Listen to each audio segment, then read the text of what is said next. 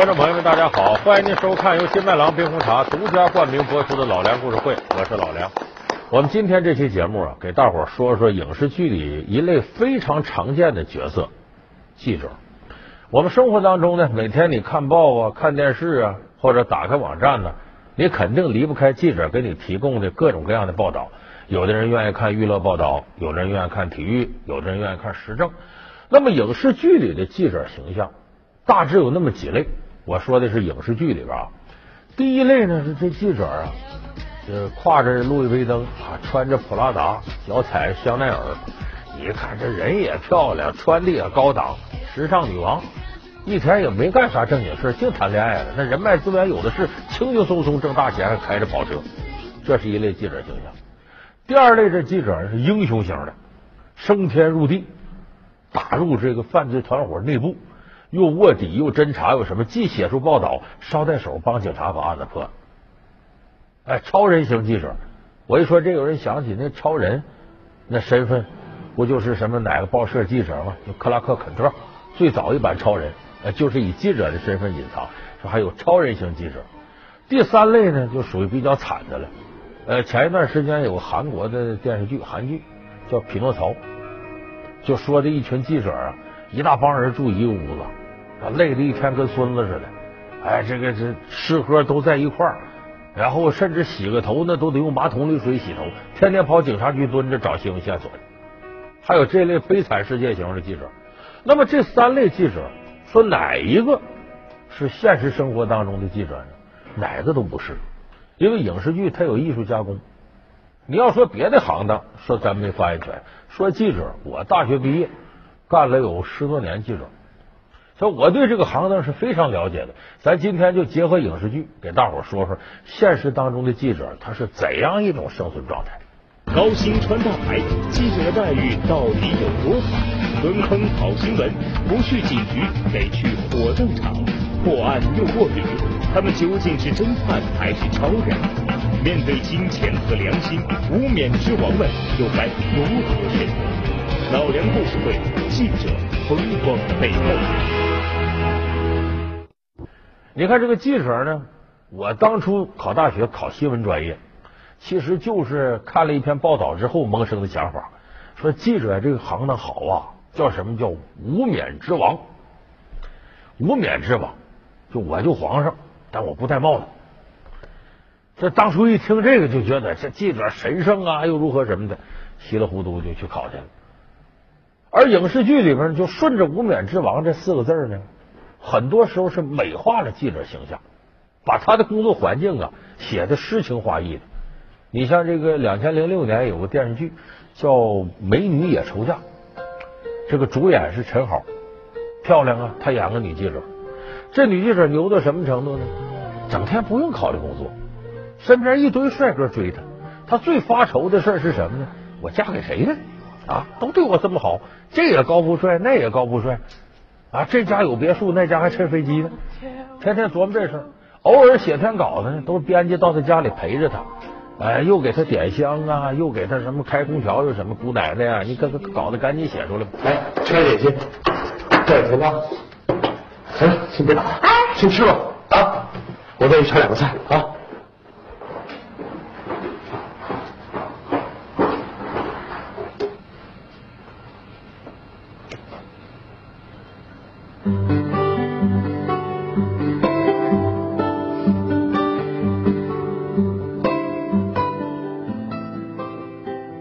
这种工作方式态度，零六年的时候，剧里写的一年年薪五十万，结果这个戏演出之后播出以后呢，很多记者炸锅了，说净胡说八道啊！我们哪有那么容易挣钱呢？一个是挣钱到不了这程度，对于普通记者来说；再一个远比他辛苦。你就说挣钱，咱们现在按照这个我在北京生活，北京、上海、广州一线城市，记者能挣多少钱呢？咱比方说，报社记者、电视台记者，他当然这个数字上下有波动。大致呢，一个成熟的记者，一年的年薪能拿到十万上下。就说一个月呢，说挣个七八千块钱，这很正常。好一点记者呢，能够过万，年底有点年终奖，这是很成熟的记者。还得说电视台好的报社，有的一般的报社或者什么其他的地方，那可能那记者一月四五千块钱、五六千块钱有的是。刚毕业的三千块钱就可以了。这我说的啊，北上广一线城市，这不是二线城市、三线城市。就这记者收入远没有电视剧里写那个一下挣那么多。当然有没有挣那么多记者？你有，那都大牌的、资深的、有新闻资源的。所以这是一个挣钱没那么多。再一个工作辛苦程度，那个美女也抽家里挺好那种工作状态，那是纯属扯淡。现实当中记者没有一个是那样的。就是真正的很多记者，他也一定很辛苦。你要说工作辛苦，哪部影视剧还基本反映出点？咱们看过陈凯歌有个电影叫《搜索》，里边姚晨演个女记者叫陈若曦，电视台的女记者，整天就想着写稿子、编片子，忙的晕头转向。你在那桌子永远乱七八糟，经常一盒方便面泡好了搁那，扒了两口，一会儿想起来再吃两口，最后把身边的细心呵护她的男朋友都给弄跑了，跟别人跑了。这么说，你不光他爱上你，你你也爱上他了。对不起，做一个女人，我好失败。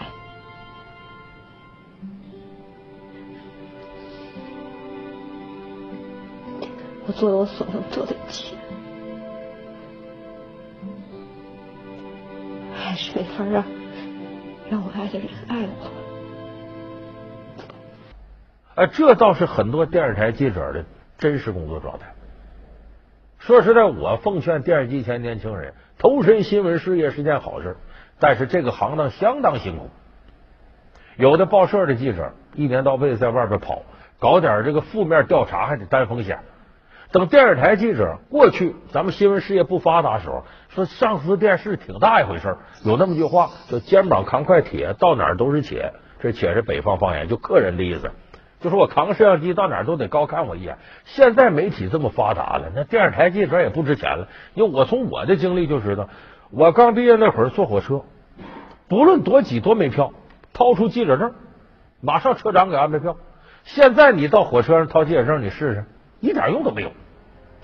就这时代不一样了，记者的地位其实是在下降的，因为现在传媒扩大发达了，比过去从业人员多多了。所以电视台很多记者呢，起早贪黑，经常熬夜，生活作息完全混乱，经常辛辛苦苦做好片子，被领导还毙了，那日子不好过。所以电视行有那么几句顺口溜，说的挺有意思嘛，叫这个这个是上辈子干坏事，这辈子干电视；叫上辈子不学好，这辈子干编导；上辈子净瞎扯，这辈子干记者。呃，对，还有这摄像的，上辈子没人样，这辈子干摄像。对。就电视行经常有这种自嘲的顺口溜，就这行业不好干，很辛苦。像这影视剧里说那么轻松，天天吃喝玩乐就谈恋爱，哪那些好事没有？还有的说说你是我看着那辛苦的，那韩剧里头那不挺辛苦吗？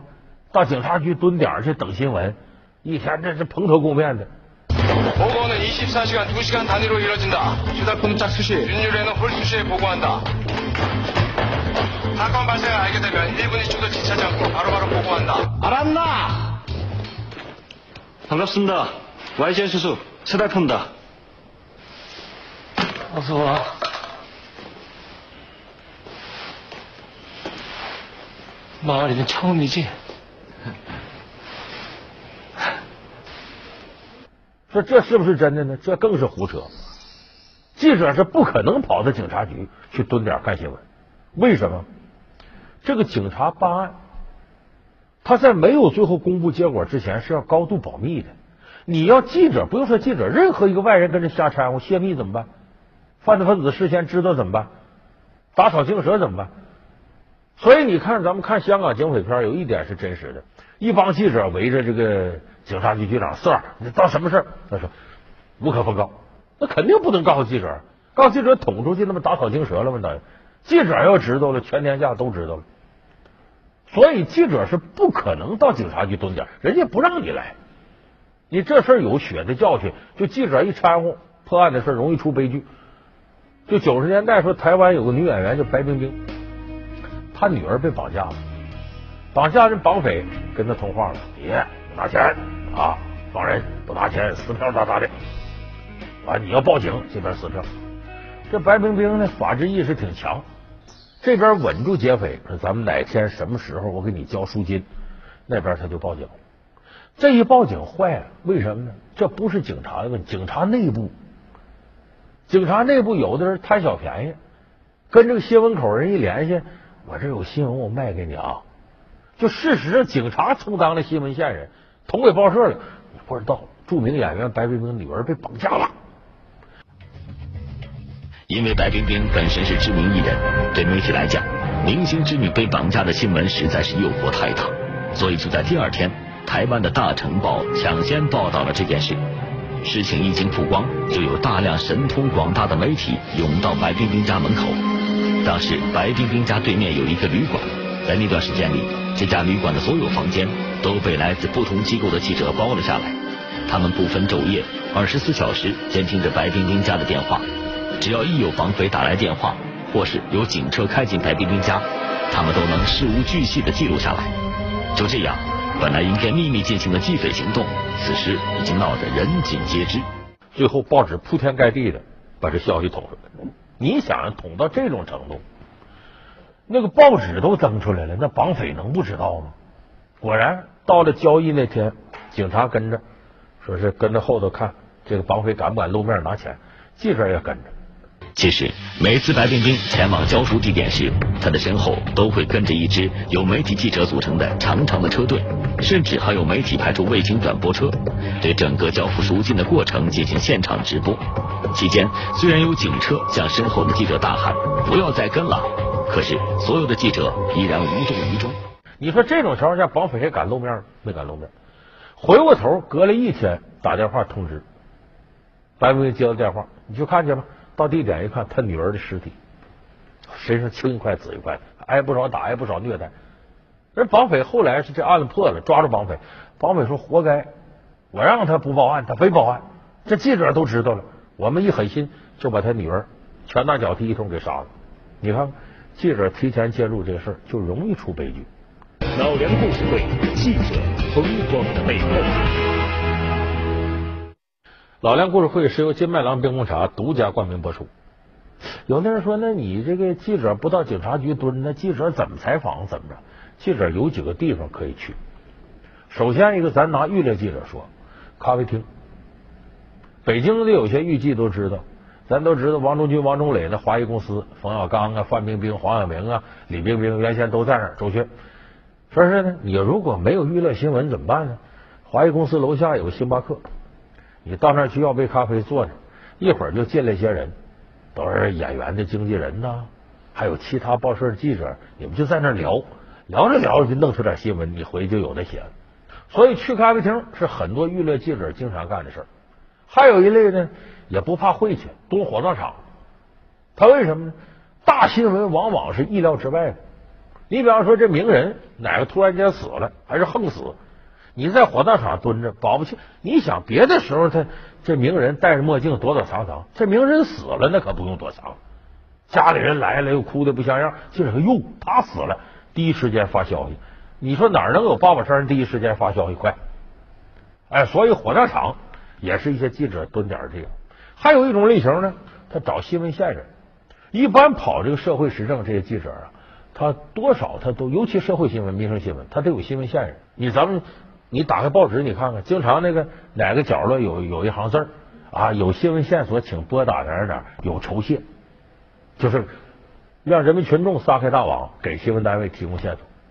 这个新闻线人呢，还有专业的，特别专业的，特别专业。有一类呢，你说起来挺有意思，叫垃圾线人。说这人特垃圾吗？不是，在垃圾箱里找线索的。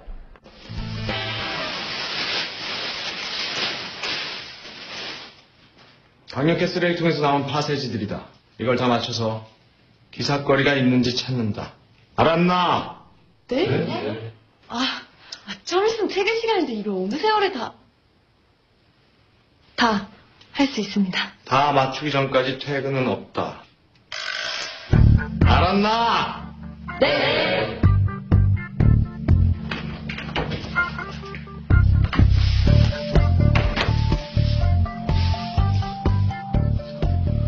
就记者往往呢是通过这些途径来寻找自己报道的线索。有的人说，你说记者不上警察局，我可看着影视剧里有不少，那记者也参与破案呢， 为点调查也得卧底呀，啊，就就就跟那间谍似的，这情况也有，但不像影视剧那么夸张。你看零九年有个瑞典电影叫《龙纹身的女孩》，说一个大老板呢，呃，找了个记者雇他，你给我找失散四十年的我一个侄女。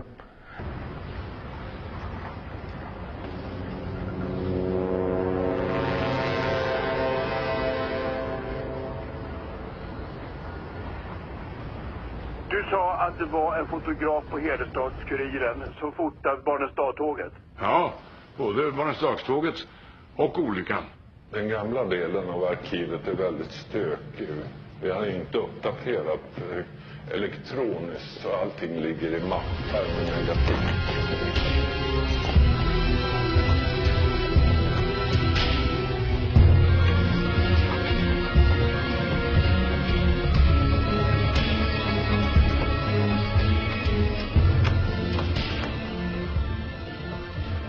记者为了找这个女孩啊，当然也不是女孩了，四十年前嘛都这个跟黑客打交道，跟黑社会打交道，跟杀手打交道，历经千难万险啊，血雨腥风，最后把人找着了。说现实当中有没有这事呢？胡说八道！记者能干这，还要警察干嘛？你要能像福尔摩斯那样，那你那你就不干记者了。所以真实世界里头是没有记者去当间谍卧底这种事儿给警察破案的，倒是社会调查记者经常干这样的事儿，但是和你影视剧里看到的不一样。我举个例子啊，咱们当年有个黑砖窑的事儿，就是雇这个智障工人，哎，这这人残疾智障，然后把他弄来呢，没日没夜干活，说白了吃喝连牲口都不如，这是地道的违法犯罪。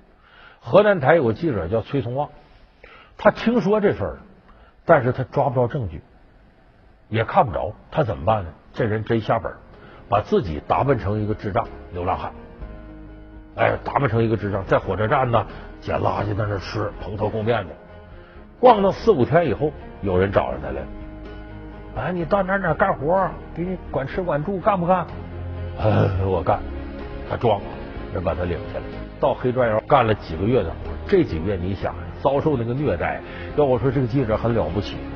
最后找个机会，他已经把所有的情况来龙去脉都摸清楚了，然后找个机会假装喝水跑了。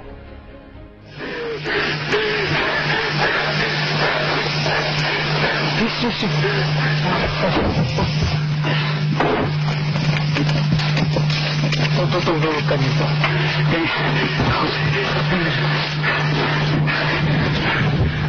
四个要是哪一点水不见，啊，这里有很什么了？里头有一个傻子，俺俩是打不干的，光打他的下路，光打他的一流，打他的身带、鞋，我忘了把那个智障的给，凭一溜子没有打，因为他智障的跑跑了，没人拿当回事。回头他把整个这个过程都报道下来，然后警察顺藤摸瓜把整个这犯罪团伙给端了，这是干件大好事。这样的记者是太值得人尊敬了。当然，有的记者他出于猎奇，你像这个原来这个曾经就有记者干过那个？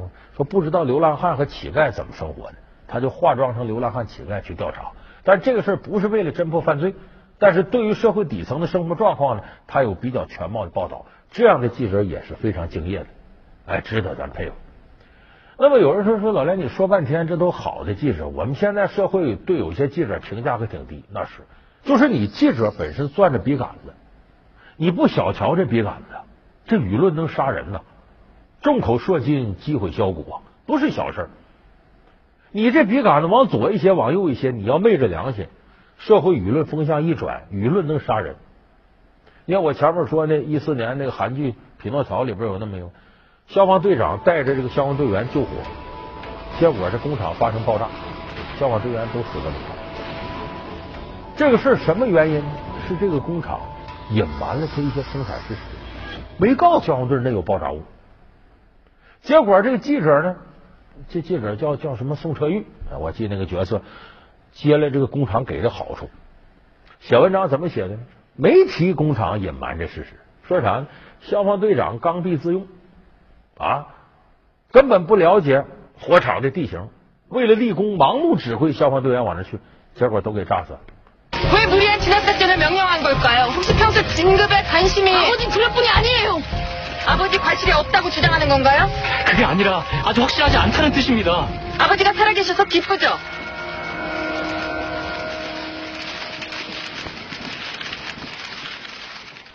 他为啥敢这么写？一个收好处昧着良心，再一个队员全死了，死无对证。结果弄得社会舆论呢，对消防队长这一家压力老大了。最后消防队长这个妻子已经是寡妇，抱着小儿子跳河。你说这舆论杀人到什么程度？看电话。俩笨笨的，快这样。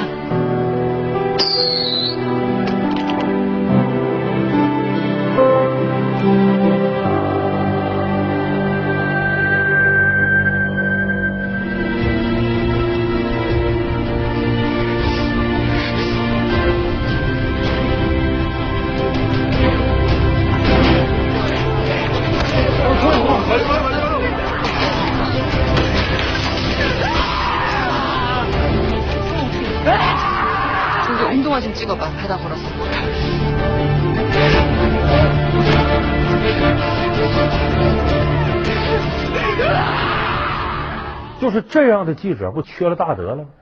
就你拿这笔杆子，其实这叫社会公器，你掌握的是社会良心、职业道德。这记者这行当呢，有人说无冕之王，我前面提怎么来的呢？十九世纪英国的这个报社记者有主笔写评论文章的，他哪天写不动了，往往给把他整进内阁当议员去。为啥？社会经验丰富，掌握东西也多。所以你看，人当记者直接就能到内阁做议员。所以英国人说无冕之王，记者了不起。无冕之王只是说你社会地位尊崇，就像我们说，权力越大，责任越大。你掌握着这种权利，干好事还则罢了，要干坏事危害也很大。所以对记者这个无冕之王这几字，咱们要辩证的看。我是觉得社会没有高尚的职业，也没有卑贱的职业，职业没有谁高尚谁低贱，人可有高尚低贱的，人可有好坏之分。所以任何一个行当里头，你把握住职业良心，咱别让良心大大的坏了，什么职业都可能是高尚的职业。你如果你这良心把持不准，你在那位置越高，你可能臭的越早。所以咱这期节目呢，其实也是间接的向我一些记者同行的说，挣钱谁都想挣钱，但是你昧了良心挣钱，早晚要遭报应。中国老百姓都知道一句话：喝凉酒使脏钱，那早晚是病。师爷地位高，官员也得进三分，分工各不相同，他们又有多少种类？似救似不救，行善竟然也招骂。曾经风光一时的幕后诸葛亮，又为何会退出历史舞台？老梁故事会，师爷消失的智囊团。嘟，好，感谢您收看这期老梁故事会。老梁故事会是由金麦郎冰红茶独家冠名播出。我们下期节目再见。